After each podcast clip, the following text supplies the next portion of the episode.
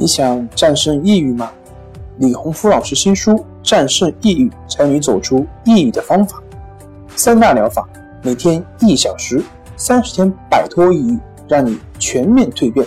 快来读读吧！心情不好，我们聊聊吧。关系五分钟等于放松一整天。大家好，我是心理咨询师杨辉。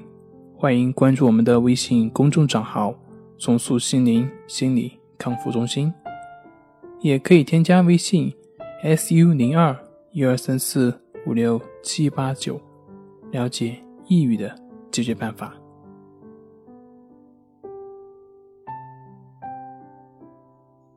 今天要分享的作品是：为什么接受治疗之后症状反而加重？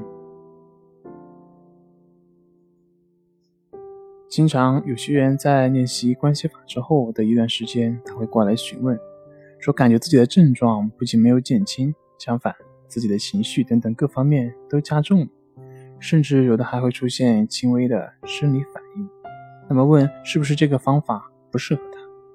相信很多人在刚刚接触关系法过程中也会出现这样的困惑以及这样的问题。其实呢，这是非常正常的一种反应。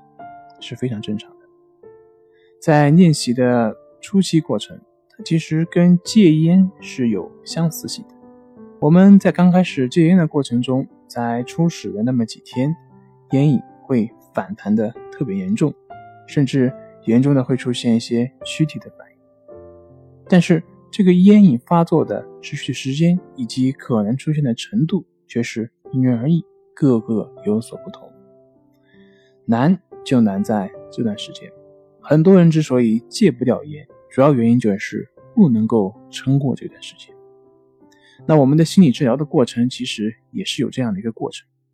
我们的问题的根源就是思维模式的问题，或者说是一种思维惯性。你在刚开始练习的过程中，必然是逆着自己的习性，停止一种习惯非常的不适应。那么心理的康复过程也是这样，所以。我们在练习的时候出现症状的反弹是非常正常的，也是必要的一个过程。